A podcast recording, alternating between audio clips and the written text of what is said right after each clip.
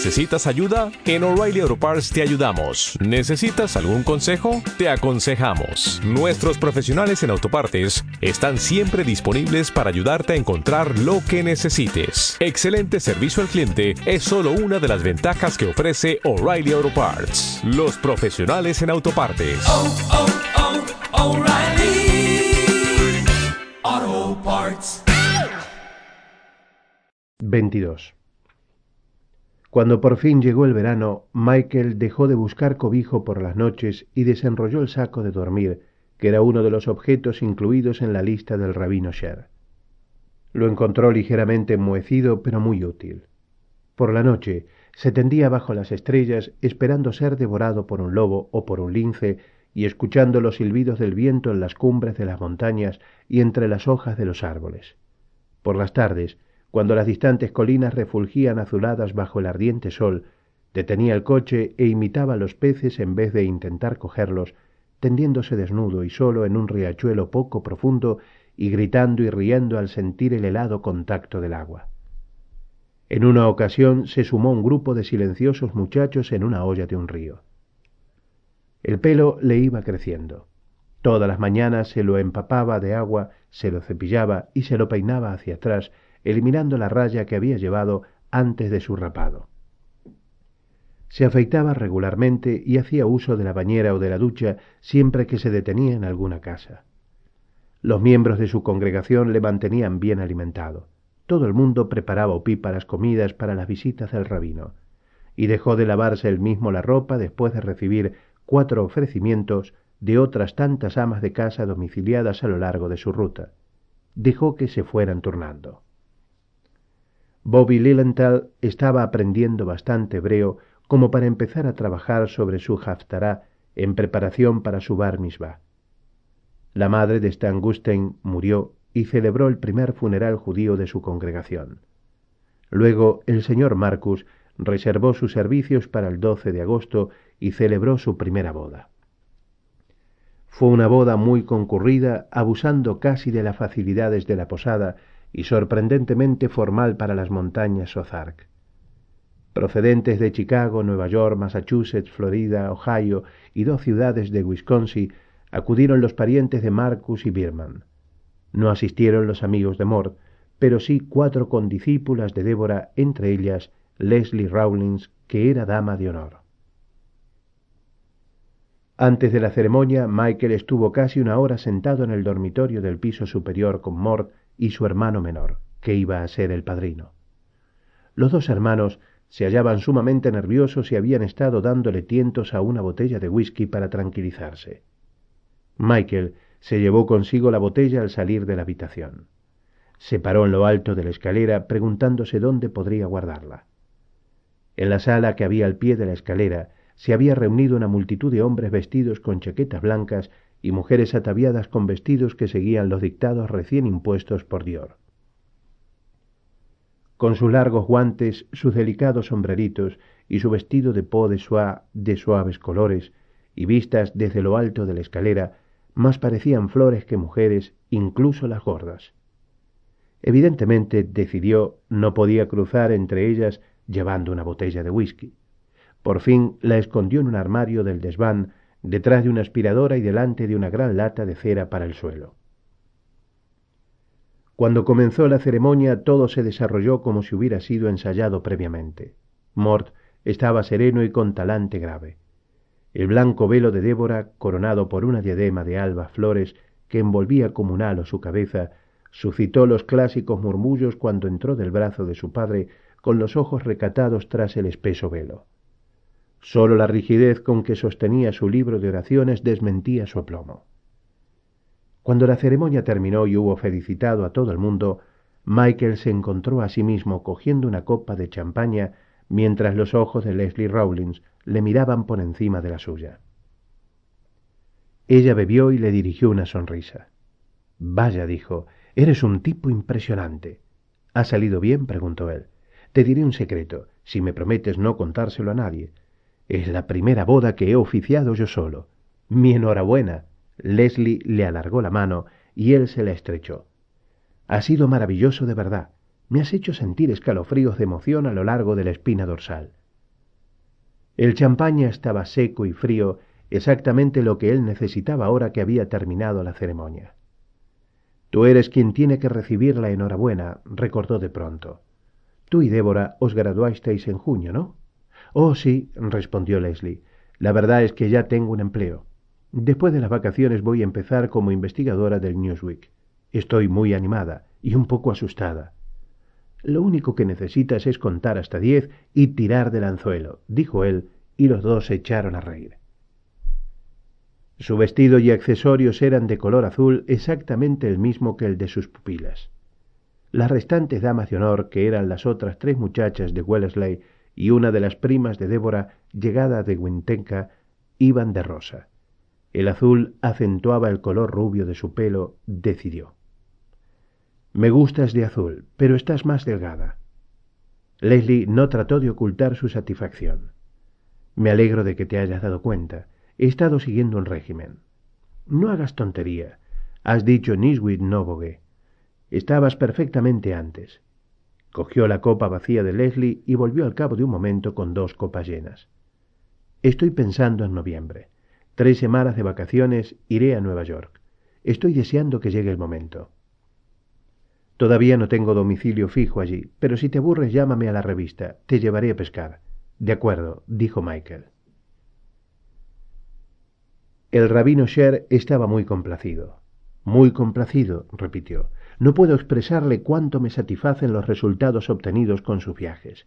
Tal vez esto de ocasión a que envíen otros rabinos a zonas más alejadas. La próxima vez me gustaría una jungla salvaje, dijo Michael, algún lugar lleno de pantanos con mucha malaria.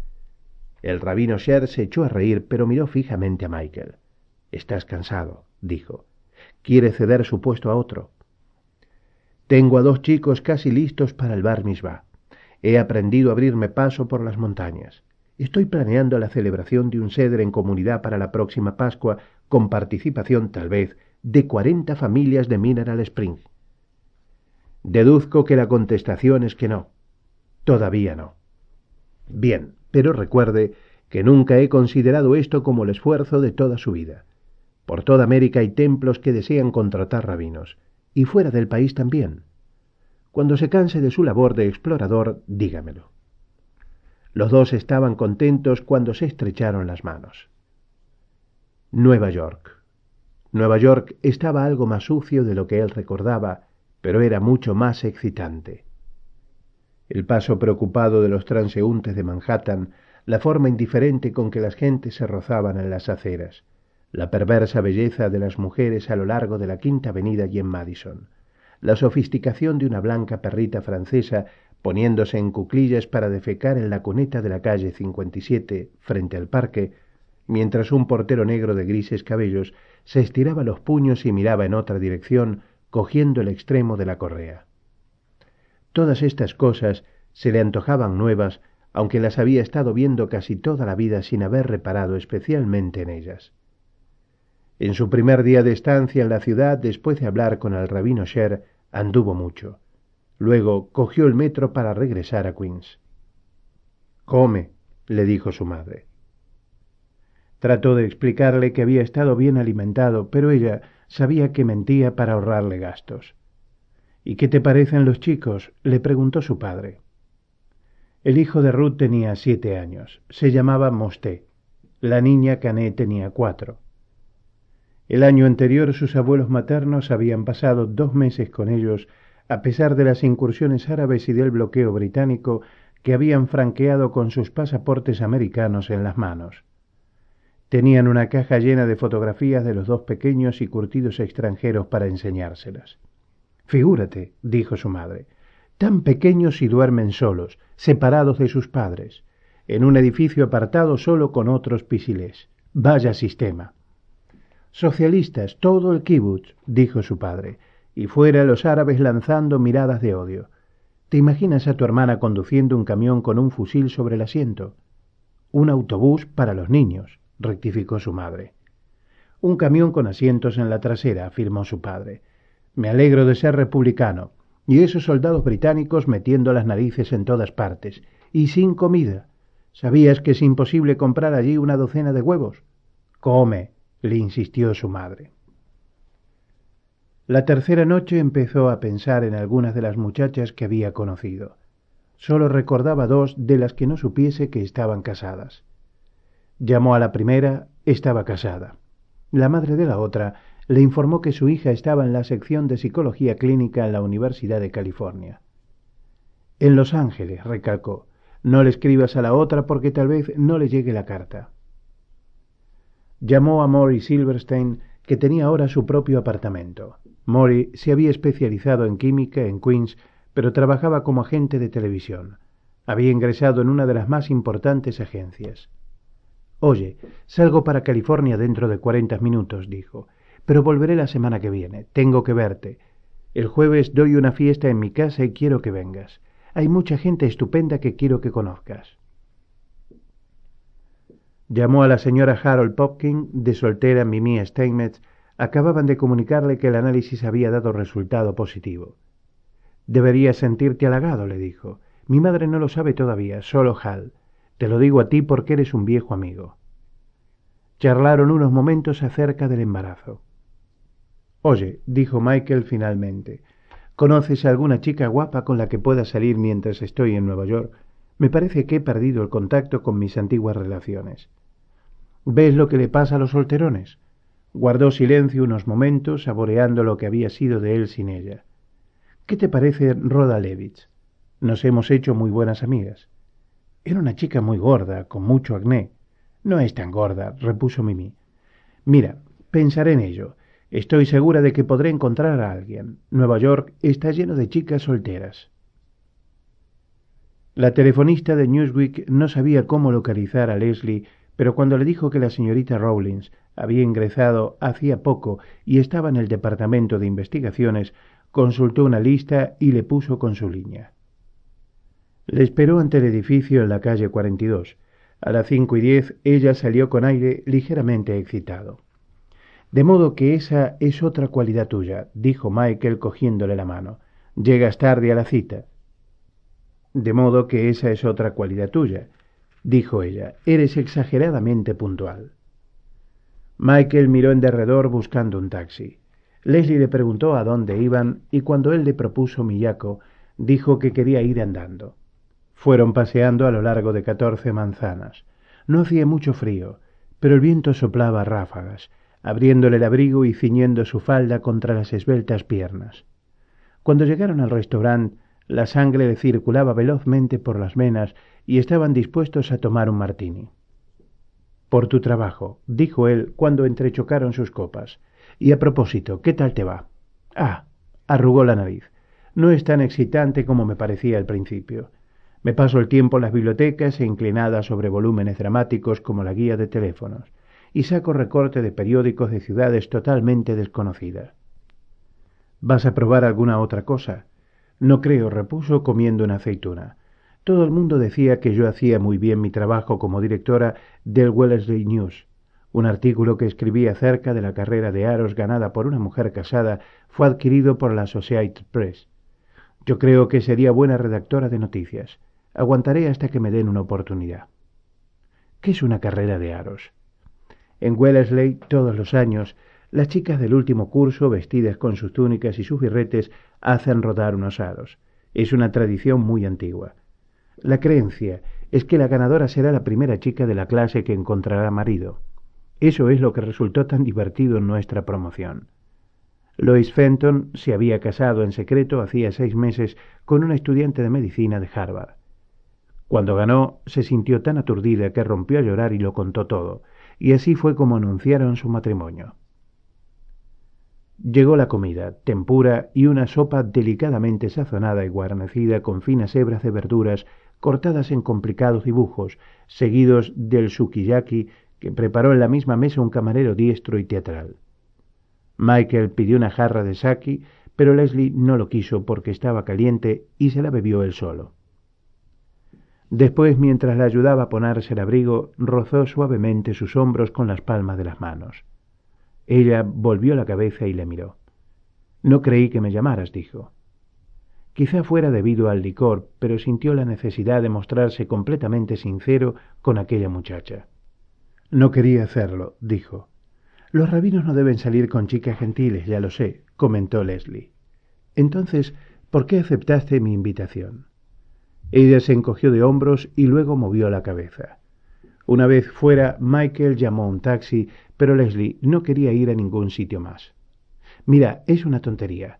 Somos adultos y somos modernos. ¿Por qué no hemos de ser amigos? Es muy temprano, dijo. Vámonos a alguna parte a escuchar buena música. No, respondió Leslie. No hablaron apenas hasta que el coche se detuvo frente a la casa de ella, un edificio de ladrillo rojo situado en el extremo oeste de la calle 60.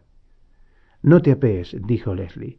A veces es terriblemente difícil encontrar otro taxi en esta zona. Ya encontraré uno, respondió Michael. Vivía en el segundo piso. El descansillo estaba pintado de un triste color marrón. Tuvo la impresión de que ella no quería que entrase en el apartamento. Empecemos de nuevo mañana por la noche, dijo. ¿En el mismo sitio y a la misma hora? No, respondió ella, gracias. Le miró y él se dio cuenta de que probablemente se echaría a llorar cuando estuviese sola. Escucha, dijo Michael, inclinándose hacia adelante para besarla, pero ella se volvió y sus cabezas chocaron. Buenas noches, dijo Leslie y entró en el apartamento. Michael encontró un taxi sin ninguna dificultad como sabía que ocurriría. A la mañana siguiente se despertó tarde y cuando al fin se levantó, pasadas ya las once, se tomó un copioso desayuno. Tu apetito ha mejorado, dijo su madre con aire satisfecho. Esta noche debes de haberte divertido con todos tus viejos amigos. Michael decidió llamar a Max Gross. Hacía dos años que no había estudiado con un buen experto talmúdico y así es como pasaría el resto de sus vacaciones, pensó. Pero cuando se acercó al teléfono marcó el número de la revista y preguntó por Leslie. Soy Michael, dijo cuando oyó su voz. Ella guardó silencio. Me gustaría mucho verte esta noche. ¿Qué es lo que quieres de mí? preguntó Leslie. Su voz sonaba de un modo extraño y comprendió que debía de estar formando campana con la mano sobre el aparato para impedir que oyeran la conversación alguien situado cerca de su mesa. Solo quiero ser tu amigo. Es por lo que te dije de la primavera pasada, ¿verdad? Tienes una especie de complejo de asistente social. Me consideras un caso interesante. No seas tonta. Bueno, si no es eso, debes de considerarme una curiosidad. ¿Es eso lo que quieres, Michael? un poco de sexo furtivo antes de tu regreso a las montañas. Se encolerizó. Mira, te ofrezco mi amistad. Si no la quieres, al diablo contigo. Y ahora dime, ¿estoy ahí a las cinco, sí o no? Sí, respondió ella. Volvieron a cenar juntos, esta vez en un restaurante sueco. Luego fueron a oír música la orquesta de Eddie Condon en el village. Al despedirse delante de la puerta de su casa, ella le estrechó la mano y él le besó en la mejilla. El día siguiente era viernes. Michael fue con sus padres a la sinagoga rechinando los dientes a lo largo de todo el Oneg Sabbat, mientras su madre le presentaba a media docena de personas que ya conocía. Este es mi hijo, el rabino, igual que en los chistes.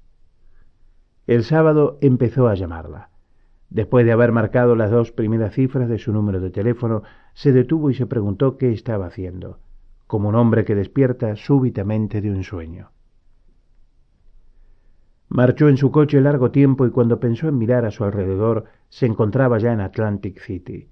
Aparcó el coche, se subió el cuello del abrigo y caminó a lo largo de la playa muy cerca de la orilla. Se entretuvo con lo que siempre hacía cuando paseaba por una playa. Dejó que el agua se acercara a sus pies, esperando hasta el último instante para saltar hacia atrás y evitar mojarse. Si persistía en ello mucho tiempo, acabaría ganando el mar. Sabía que era un juego de tontos como el juego de un rabino que sale con la hija de un clérigo perteneciente a otra confesión religiosa. La manera de ganar en ambos juegos consistía en mantenerse alejado y de forma permanente. No más invitaciones a cenar, no más bromas, no más estudiar en secreto su perfil o desear su carne. No volvería a salir con ella, no volvería a verla, no volvería a hablarle, la alejaría por completo de su mente. La decisión le alivió y se apartó del agua con una especie de melancólico orgullo.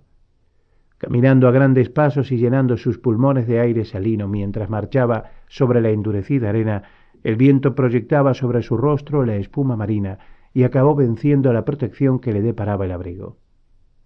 Al cabo de un rato abandonó la playa y tomó una insípida cena en un restaurante lleno de congresistas, fabricantes de frigoríficos o de alimentos congelados. No logró enterarse bien. Dio una vuelta por Nueva Jersey y era casi ya medianoche cuando regresó a Nueva York. La llamó desde la cabina telefónica de un establecimiento nocturno, sintiéndose dominado por el sueño mientras sonaba insistentemente la llamada.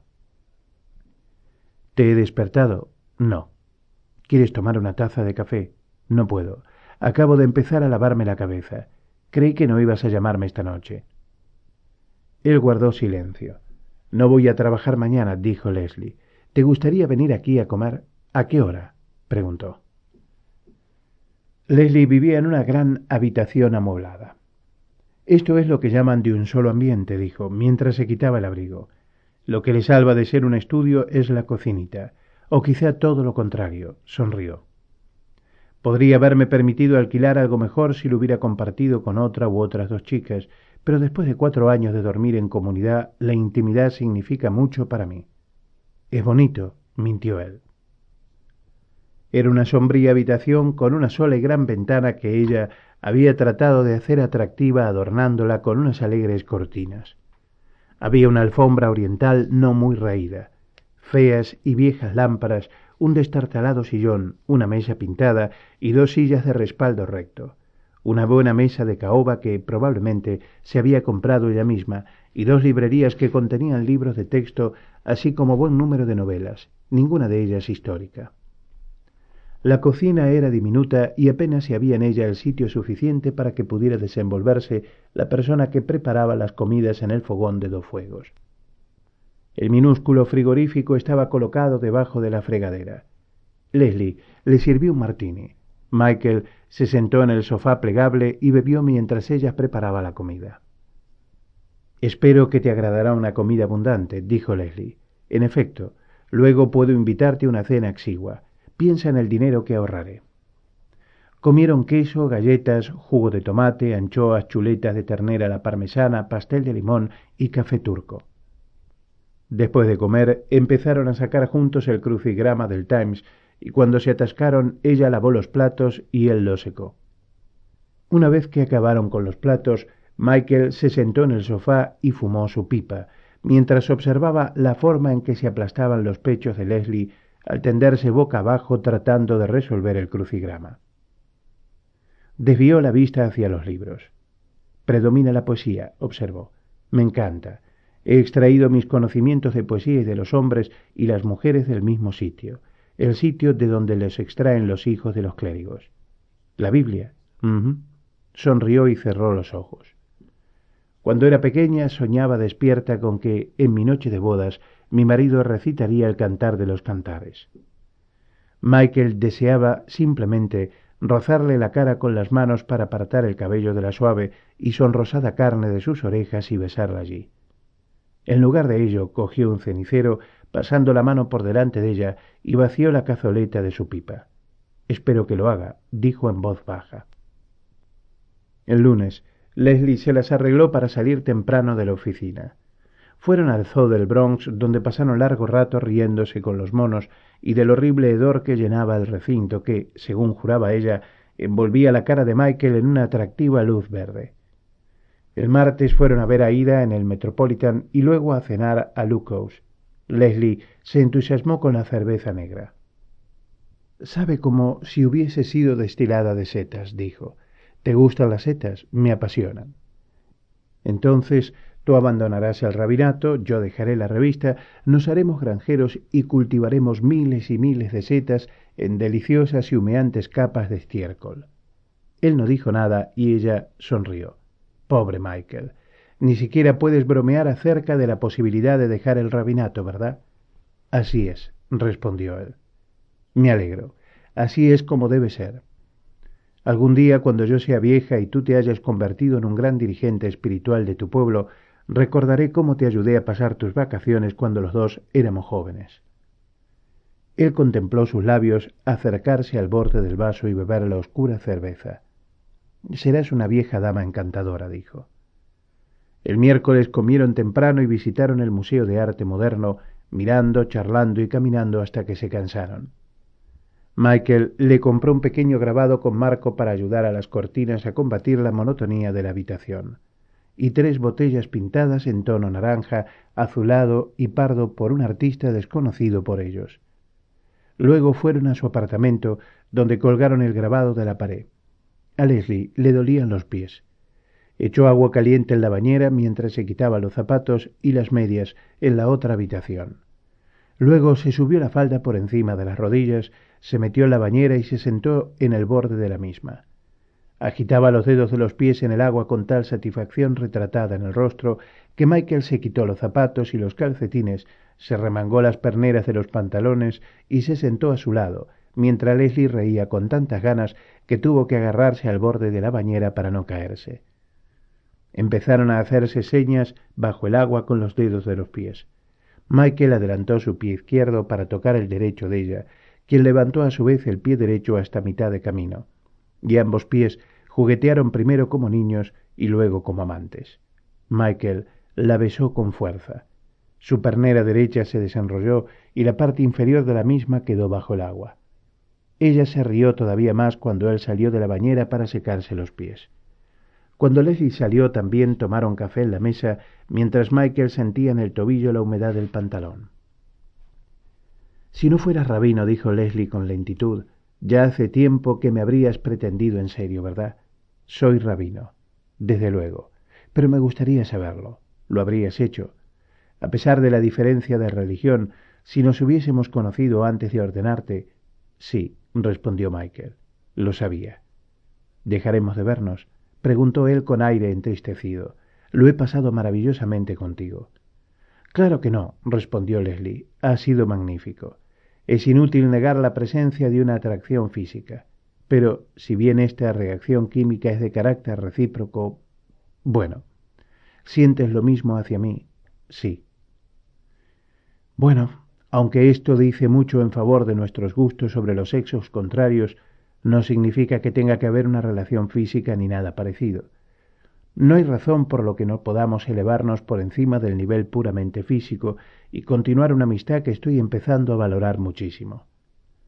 Yo siento exactamente lo mismo, dijo él con ansiedad.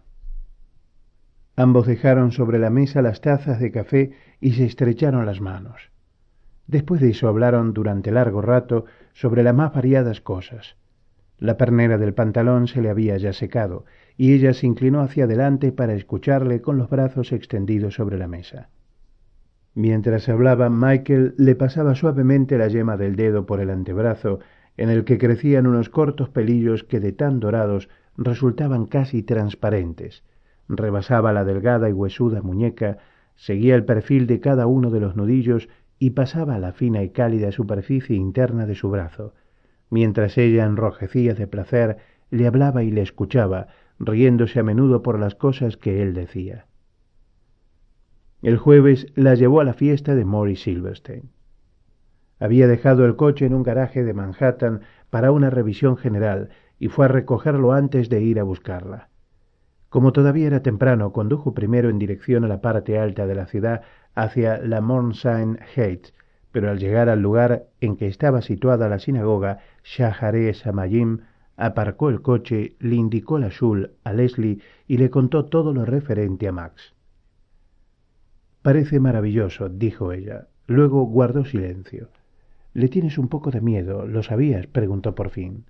No, estás equivocada, respondió él con cierta turbación. ¿Le has visto en los últimos días? No. Es por mi causa, ¿verdad? porque sabes que desaprobaría que saliese conmigo. Desaprobarlo le daría un ataque de apoplejía, pero él vive en su mundo y yo en el mío. Volví a poner el coche en marcha. El apartamento de Maury era pequeño. Cuando llegaron había ya en él muchas personas. Se abrieron paso a través de una muchedumbre de bebedores y gente con un vaso en la mano en busca del anfitrión.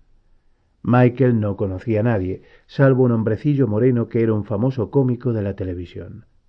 Rodeado de un grupo de personas, estaba contando chistes a la misma velocidad con que trataban de confundirle con extraños temas. Vaya, si está aquí, bramó Mori agitando la mano. Michael y Leslie se abrieron paso hasta el lugar donde él se encontraba de pie con otro hombre.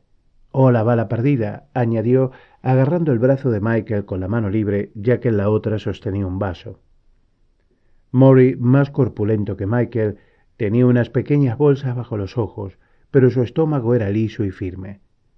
Michael se lo imaginaba yéndose al gimnasio todas las tardes al salir de su trabajo, o tal vez tenía uno de los armarios de su apartamento lleno de mazas indias y un juego de pesas, como las de Abe King había utilizado durante tantos años. Michael presentó a Leslie y Maury presentó a su jefe Benson Wood, un hombre sonriente de cara ancha y con las gafas de montura de hueso más grandes que Michael había visto jamás. Wood ignoró a Michael y sonrió con aire ebrio a Leslie, cuya mano retuvo largo rato en la suya al estrechársela. Así que amiga de M.S., le dijo pronunciando cada sílaba con esmerada claridad. Hay alguien a quien tienes que conocer, uno de mis talentos, dijo Mori, cogiendo del brazo a Michael y llevándole hacia el grupo formado en torno al hombrecillo. Aquí está, George, dijo al actor, el tipo del que te hablé al otro día, el rabino. El cómico cerró los ojos. Rabino, rabino. ¿Sabe el del rabino y el sacerdote? Sí, repuso Michael, que eran amigos y el sacerdote le dice al rabino, Oye, deberías probar el jamón, es delicioso. Y el rabino le dice al sacerdote, Oye, deberías probar a las chicas, son mejores que el jamón. Sí, repitió Michael, mientras los demás se echaban a reír. Sí. El hombre cerró los ojos y se tocó la frente con los dedos. Sí, sí. ¿Sabe el de aquel tipo que llevó una lánguida dama al sur a un cine de coches y le solicitó sus favores y para cuando ella logró pronunciar sí, había terminado la película y tenían que sacar el coche? No, respondió. El hombre cerró los ojos. No, no, meditó. Michael volvió al lado de Leslie, que estaba mirando ferozmente a Wood. ¿Quieres que nos vayamos? preguntó Michael. Vamos a tomar una copa primero se alejaron dejando plantado a Wood. Las botellas estaban sobre una mesa adosada a la pared. Se encontraban allí dos muchachas y Michael esperó pacientemente mientras se preparaban sus bebidas. Eran altas, una pelirroja y la otra rubia, de figura excepcional y rostros perfectos, aunque excesivamente maquillados. Modelos o actrices de televisión, pensó. Se convirtió en un hombre diferente cuando se le estranguló la hernia, decía una de ellas. Me lo imagino, contestó la pelirroja. Yo no podía aguantar tomarle el dictado cuando llamaba a la oficina y la bruja me mandaba a mí. No sé cómo lo has aguantado tú todos estos meses. Entre su carácter y su aliento casi me muero. Detrás de ellos una mujer lanzó un chillido. Al volverse, vieron a Wood que estaba vomitando mientras la gente se apretujaba en la abarrotada habitación para hacerle hueco, derramando bebidas al huir. Mori se presentó en el acto. No te apures, B.W., dijo. Le sostuvo sujetándole la frente mientras Good vomitaba. Mori parecía acostumbrado a hacer aquello, pensó Michael. La muchacha que había gritado se estaba sosteniendo el vestido separado del pecho al tiempo que emitía breves sonidos de repugnancia e indignación. Michael cogió a Leslie de la mano y la llevó hacia la salida. Poco después, de nuevo, en el apartamento de ella tomaron una copa. Uf, exclamó Leslie moviendo la cabeza. Fue terrible. Pobre Maury Silverstein. Ese chabacano patán y aquel horrible hombrecillo de los chistes. Apagaré mi aparato de televisión la próxima vez que salga en él. ¿Te olvidas del protagonista? No, ese cerdo asqueroso de nombre cambiado. Michael se había llevado la copa a los labios, pero no bebió. Volvió a dejarla sobre la mesa. Nombre cambiado. Wood. Michael se la quedó mirando. ¿Quieres decir que crees que su nombre fue en otro tiempo algo parecido a Ripkin? Leslie no respondió. Michael se levantó y cogió el abrigo. Era un goy, cariño, un sucio, puerco y lascivo goy, un borracho cristiano que se revolcaba en sus propios vómitos, uno de los tuyos.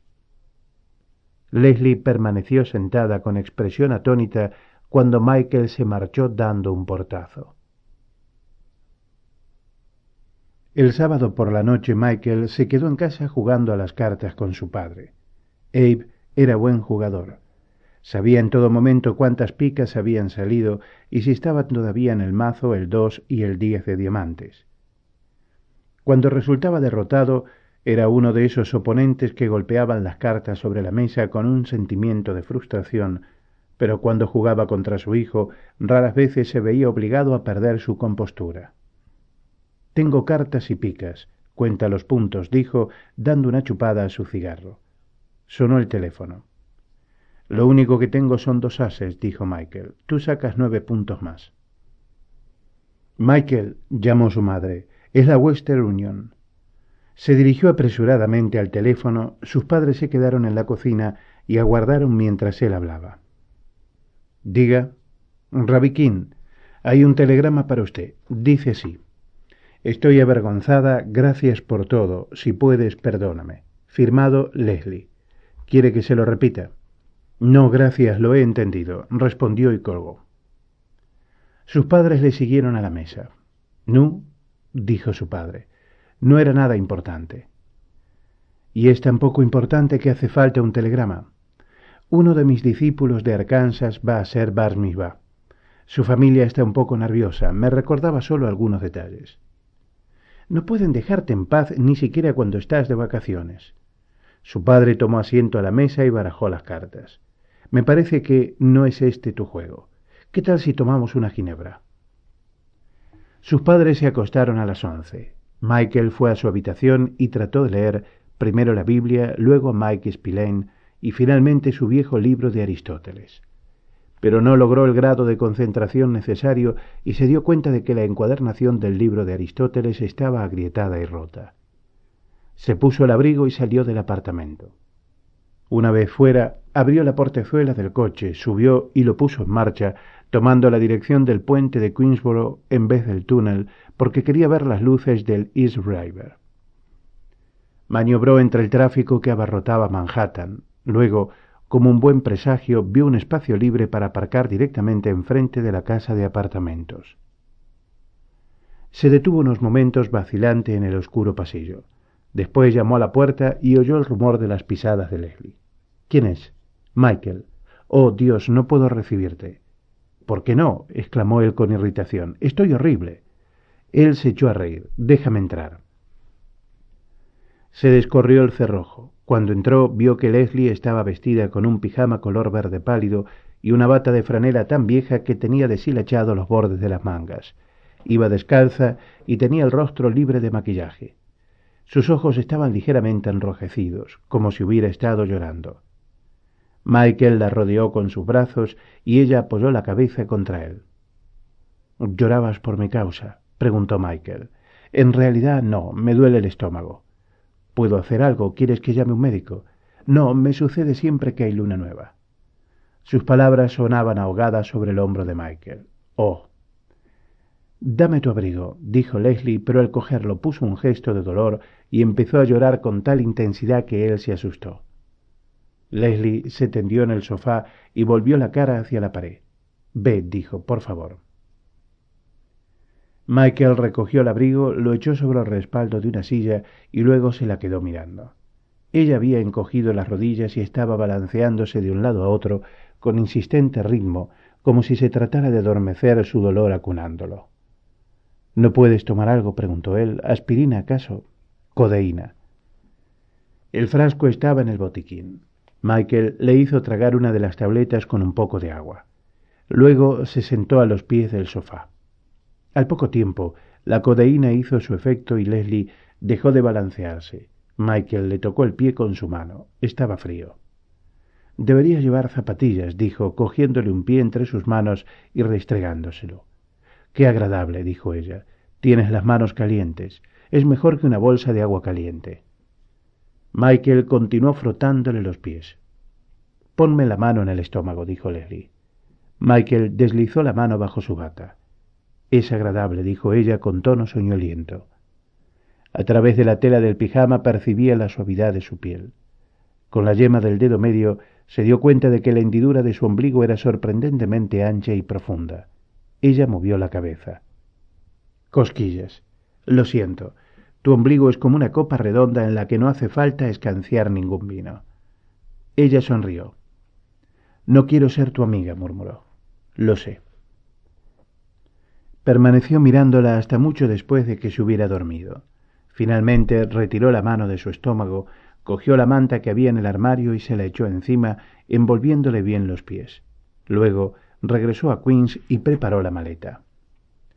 A la mañana siguiente, durante el desayuno, dijo a sus padres que un asunto imprevisto surgido en su congregación le obligaba a interrumpir sus vacaciones. Abe soltó un juramento y le ofreció dinero. Dorothy se deshizo en lamentaciones, y mientras se secaba los ojos con el delantal, le preparó una caja de zapatos llena de emparedados de pollo y un termo de té. Enfiló el coche en dirección sudoeste y condujo a marcha regular. Cuando sintió hambre, comió los emparedados. No hizo ninguna parada hasta después de las cuatro de la tarde, en que llamó a Leslie desde la cabina telefónica de un restaurante de carretera. ¿Dónde estás? preguntó ella cuando se extinguió el tintineo de la última moneda. En Virginia, creo que en Stoughton.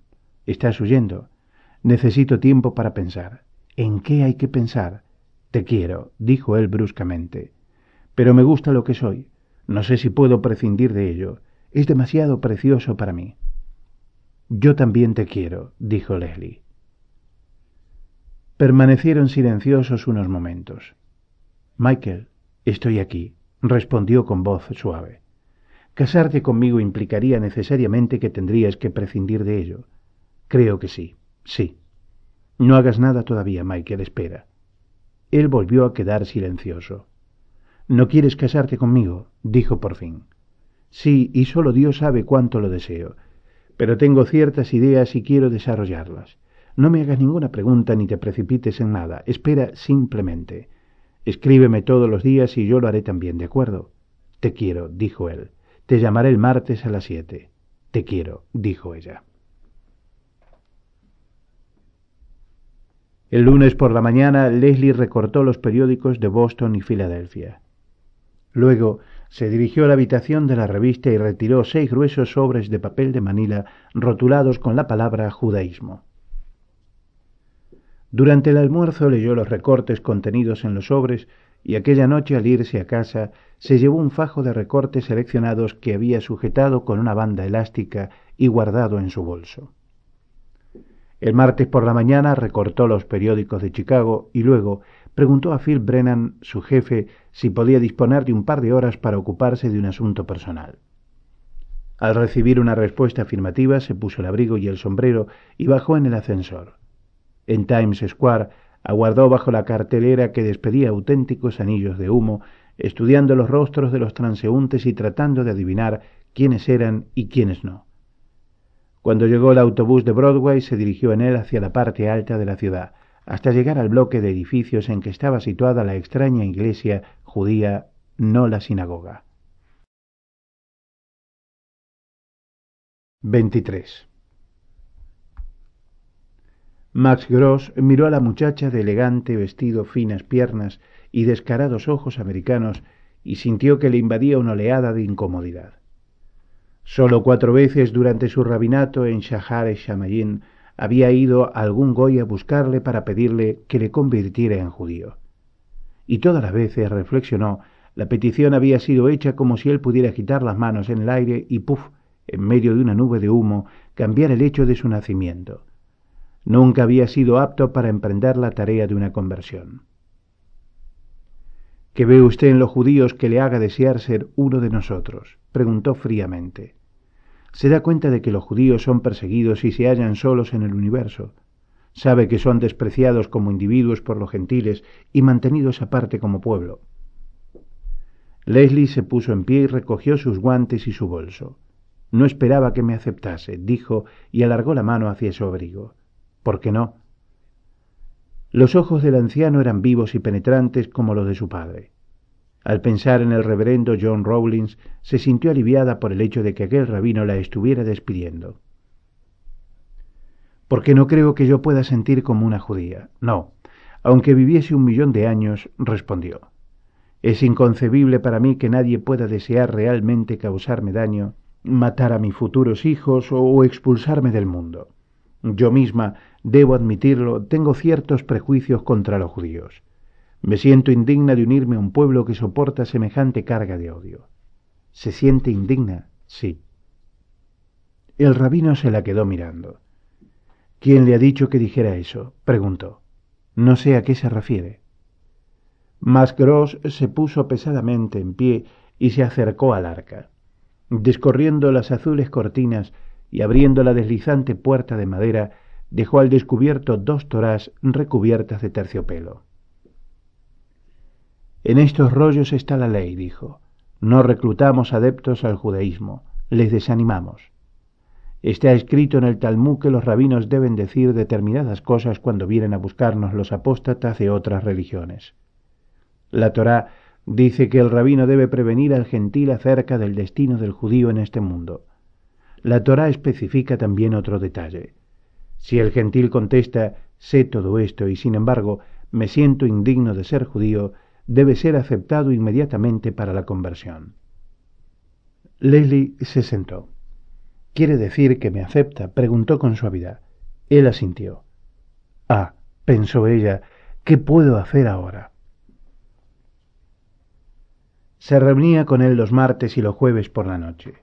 Él hablaba y ella escuchaba con mayor atención de la que había puesto nunca la disciplina más difícil de la universidad, sin hacer preguntas ociosas, interrumpiendo solamente cuando ello era indispensable para comprender su explicación. Esbozaba para ella los principios fundamentales de la religión. No te enseñaré el idioma, dijo. Nueva York está lleno de profesores de hebreo. Si quieres, ve a uno de ellos. En The Times vio un anuncio que la llevó a la YMHA de la calle 92 y eso le ocupó las noches de los miércoles. Su profesor de hebreo era un joven doctor de expresión preocupada y aspirante en la Universidad de Yeshiva. Nota Yeshiva es la academia rabínica en donde los jóvenes judíos adquieren la etapa superior de su educación religiosa basada, sobre todo, en el estudio del Talmud. Fin de nota. Se llamaba señor Goldstein. Cenaba en la cafetería de la planta baja, siempre lo mismo, observó ella crema de queso sobre una tostada y una taza de café. Total treinta centavos. Los puños de su camisa estaban deshilachados, y Leslie sabía que su cena era modesta porque no podía pagar más. Su bien provista bandeja le parecía, en comparación, pura glotonería y durante un par de semanas trató de comer menos. Pero la clase duraba dos horas, y luego iba otra al otro extremo del pasillo, esta sobre historia judía, y descubrió que, a menos que comiese bien, el hambre le daba vaídos. El señor Goldstein se tomaba en serio su labor de enseñanza y los estudiantes nocturnos estaban renunciando un valioso tiempo libre, así que acudían por buenos motivos. Uno de los estudiantes, una mujer de edad madura, asistió a una sola clase y ya no se la volvió a ver más. Los otros catorce miembros de la clase aprendieron las treinta y dos letras del alfabeto hebreo en una semana. A la tercera semana leían ya por turno en voz alta las breves y tontas frases de su limitado vocabulario hebreo. Rabí va, leyó Leslie y tradujo Viene mi rabino, con un tono tan exultante que el profesor y los demás discípulos se la quedaron mirando. Pero cuando le tocó de nuevo el turno de leer en voz alta, el ejercicio era mi rabí, Abba rabí. ¿Quién es mi rabí? Mi padre es mi rabí, tradujo. Se dejó caer rápidamente en su asiento y cuando volvió a mirar al libro fue como si estuviese viendo la página a través de un vaso de leche. Una noche, mientras escuchaba la voz del rabino Gross hablándole acerca de los ídolos y advirtiéndole que el cristiano encuentra sumamente difícil visualizar a Dios sin una imagen, se dio cuenta de que no era un hombre viejo, pero lo parecía y se comportaba como tal. El propio Moisés no habría tenido seguramente un aspecto más austero. Ahora, al mirar el cuaderno de Leslie por encima de su hombro, el rictus de su boca se hizo más duro. Nunca escribas el nombre de Dios, escribe siempre D-S. Esto es muy importante. Uno de los mandamientos es que su nombre no debe ser tomado en vano. Lo siento, dijo Leslie, hay tantas reglas. Se le llenaron los ojos de lágrimas. Él la miró con aire disgustado y reanudó su paseo al tiempo que volvía a sonar el zumbido de su voz y los nudillos de su mano derecha golpeaban suavemente a su espalda en la palma de su mano izquierda. Una noche, cuando llevaba ya trece semanas estudiando con él, Max Gross le dijo que su definitiva conversión tendría lugar el martes siguiente. Al menos sugirió con delicadeza que por alguna razón no pudiese soportar aquel día la inmersión en los baños rituales. Ya, exclamó Leslie asombrada, pero si no llevo estudiando mucho tiempo, sé muy poco todavía. Joven, no he dicho que poseas ya la sabiduría, pero has asimilado suficientes conocimientos para hacerte judía. Una judía ignorante. Si quieres ser una judía instruida, eso es algo que tendrás que lograr por ti misma con el paso del tiempo. Sus ojos se suavizaron y se le alteró la voz. Eres una muchacha muy trabajadora. Lo has hecho muy bien. Le dio la dirección de la mikvah y algunos detalles preliminares. Nota. Piscina, baño expiatorio. Fin de nota. No lleves joyas y tampoco vendas ni siquiera un esparadrapo. Tus uñas deben estar muy cortas. Nada, ni siquiera un poco de algodón en un oído debe impedir que las aguas toquen todas las células exteriores de tu cuerpo. El viernes sentía ya un continuo nerviosismo en el estómago. No sabía cuánto durarían las ceremonias, así que decidió preparar el terreno para faltar a la oficina todo el día. Phil dijo a Brennan, necesito permiso para el martes. Él la miró cansadamente y luego volvió la vista hacia el montón de periódicos sin recortar. Se nos está atrasando el trabajo. Es importante. Brennan conocía todas las importantes razones por las que las empleadas necesitaban un día de permiso. ¿El funeral de tu abuela? No, voy a hacerme judía y el martes es mi conversión. Cristo. exclamó. Iba a decir que no, pero ¿cómo puedo oponerme a una decisión así? El martes amaneció un día gris. Leslie se había tomado las cosas con tiempo y llegó con quince minutos de anticipación a la sinagoga en que estaba situada la mikvah. El rabino era un hombre de edad madura, barbudo como más gros, pero mucho más amable y cariñoso. Le indicó un asiento en su despacho. Estaba tomando café, comentó. Permítame ofrecerle una taza. Leslie se disponía a rehusar, pero se dio cuenta de que el café exhalaba un aroma excelente. Cuando llegó el rabino Gross, le encontró sentados a los dos y charlando como viejos amigos. Poco después llegó otro rabino, un joven sin barba. Seremos testigos de tu inmersión, dijo más Gross. Vio la cara que ponía y se echó a reír. Nos quedaremos fuera, naturalmente, con la puerta ligeramente entornada. Así podremos oír el chapoteo cuando entres en el agua. La condujeron escaleras abajo. La mikvá estaba emplazada en un anexo de un piso situado en la trasera de la sinagoga. La llevaron a un vestuario donde le dijeron que se pusiera cómoda y esperara a una mujer llamada señora Rubin. Luego los rabinos se marcharon. Leslie tenía ganas de fumar, pero no se sentía muy segura de que fuera correcto hacerlo. La habitación resultaba deprimente en grado sumo. Era pequeña, con un suelo de madera que crujía al andar y una pequeña estera que había sido echada delante de una cómoda de madera situada junto a la pared. Sobre ella había un espejo que mostraba pequeñas manchas amarillas en el ángulo inferior derecho y otras azuladas en el superior del mismo lado. Devolvía una imagen ondulada y deformada al mirarse en él como los espejos curvos de una caseta de parque de atracciones. El resto del mobiliario lo constituían una mesa de cocina pintada de blanco y una silla de madera en la que se sentó. Estaba contando las melladuras que había en la superficie de la mesa cuando entró la señora Rubin. La señora Rubin era una mujer rolliza de grises cabellos. Llevaba una bata de casa y un delantal azul, y sus zapatos, de medio tacón, mostraban dos abultamientos en el cuero a causa de otros tantos juanetes. Quítate la ropa, dijo. Toda, toda, respondió la señora Rubin sin sonreír. ¿Te sabes las brochas? Sí, por lo menos me las había hace un momento. Te las dejaré, puedes repasarlas. Sacó del bolsillo un trozo de papel mimeografiado y lo dejó sobre la mesa, luego salió de la habitación. No había perchas. Leslie dejó sus ropas sobre el respaldo de la silla y se sentó. El asiento de la silla era muy suave. Cogió el papel y lo miró. Bendito eres, Señor Dios nuestro, Rey del universo, que nos has sacrificado con tus mandamientos y nos has ordenado lo referente a la inmersión. Bendito eres, Señor Dios nuestro, Rey del universo, que nos has mantenido en la vida y nos has sostenido y nos has dado la posibilidad de llegar a este trascendental momento. Amén. Estaba repasando las brochas cuando llegó de nuevo la señora Rubin. Sacó unas tijerillas de uñas del bolsillo de su delantal. Las manos, le dijo. Me las he cortado yo misma, dijo Leslie. Levantó las manos y la señora Rubin cortó de cada dedo otra pequeña brizna de uña. Desdobló una sábana limpia y cubrió con ella la desnudez de Leslie.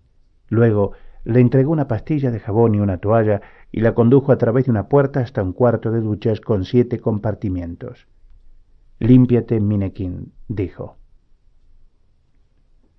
Leslie colgó la sábana de un gancho que había en la pared y se lavó, aun cuando la noche anterior se había duchado con el mismo detenimiento en su apartamento y sólo hacía dos horas que se había vuelto a enjabonar en su bañera.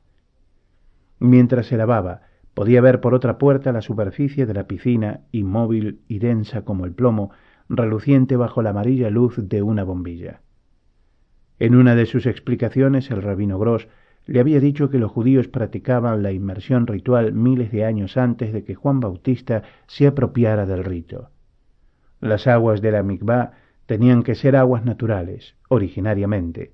La ceremonia se había celebrado en lagos y ríos. Puesto que la moderna necesidad de intimidad había obligado a celebrarla bajo techo, se recogía el agua de lluvia en recipientes colocados sobre el tejado y se la conducía luego hasta un depósito recubierto de baldosas. Al cabo de un tiempo relativamente corto, esta agua inerte quedaba estancada y muerta, por lo que se agregó otro depósito al primero. En este segundo depósito se vertía continuamente agua fresca procedente de las redes de distribución de la ciudad, la cual era calentada para mayor comodidad de la inmersión.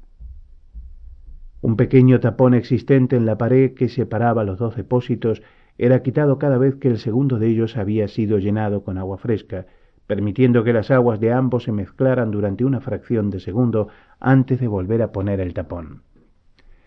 Esto santificaba el agua de ciudad sin contaminarla de bacterias, le había asegurado Max Gross. Sin embargo, contemplando aprensivamente la superficie de la piscina mientras se restregaba el cuerpo, Leslie se confesó a sí misma que si no veía que el agua estaba completamente limpia, sería incapaz de introducirse en ella. Al salir de la ducha le estaba esperando la señora Rubin. Volvió a meter la mano en el bolsillo de su delantal y esta vez sacó un pequeño peine de concha. Lo pasó lentamente por los largos cabellos de Leslie, estirando suavemente cada vez que encontraba enredado el pelo. No tiene que haber ni un solo nudo que mantenga el agua apretada a tu persona, dijo, levanta los brazos. Leslie hizo sumisamente lo que decía. La mujer miró los afeitados sobacos. Nada de bello, dijo, como un comerciante que estuviera haciendo inventario. Luego la señora Rubin señaló con su dedo índice y le dio el peine a Leslie. Esta permaneció inmóvil unos momentos mirándola incrédulamente. ¿Es realmente necesario? preguntó tímidamente. La señora Rubin movió afirmativamente la cabeza. Leslie manejó el peine sin mirar, sintiendo que la sangre fluía en sus mejillas y que los párpados se le cubrían de lágrimas. Vamos, dijo finalmente la mujer, volviendo a ponerle la sábana sobre los hombros. Un corredor alfombrado de goma negra conducía desde la ducha a la piscina. La señora Rubin la hizo detenerse en lo alto de los tres escalones que descendían al agua.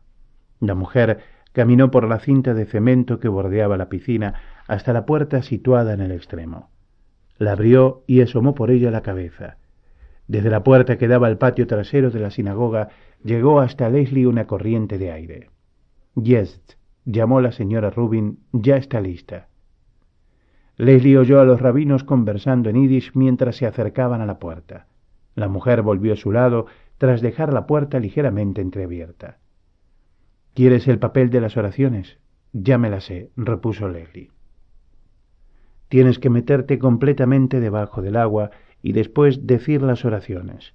Es la única vez en que una brochá se dice después de un acto en lugar de hacerlo antes. La razón es que la inmersión te purifica de todas las religiones anteriores para que en lo sucesivo puedas rezar a Dios como judía. Probablemente tendrás que sumergirte varias veces para asegurarte de que lo que haces lo haces bien. No tienes miedo al agua. No. Excelente, dijo la señora Rubin quitándole la sábana. Leslie bajó los escalones. El agua estaba caliente. En medio de la piscina le llegaba justo hasta los pechos. Se quedó en pie unos momentos y la miró. Parecía limpia y clara con un fondo de temblorosos azulejos blancos. Cerró los ojos y se sumergió conteniendo el aliento mientras se sentaba y sintió contra sus músculos la juntura de los azulejos del fondo. Luego se levantó, resoplando ligeramente, y recitó las oraciones con voz temblorosa. Oh, mine, cantó la señora Rubin, y oyó que los rabinos también decían amén al otro lado de la entornada puerta. La señora Rubin hizo un movimiento hacia abajo con ambos brazos y Leslie volvió a sumergirse esta vez con más confianza. Era tan fácil que sentía ganas de reír. Se sentó en el agua, flotante los cabellos, y milagrosamente se sintió purgada de todo peso físico y espiritual, liberada de la culpa de haber vivido veintidós años como ser humano. Lavada en la sangre del cordero, pensó vertiginosamente y se alzó como un pez desde el fondo.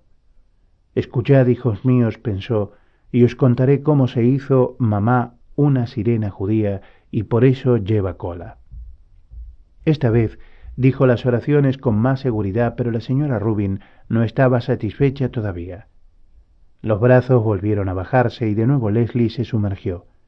Esta vez mantuvo los ojos abiertos, mirando la reluciente bombilla que proyectaba su luz a través del agua, iluminándola y calentándola como el ojo de Dios.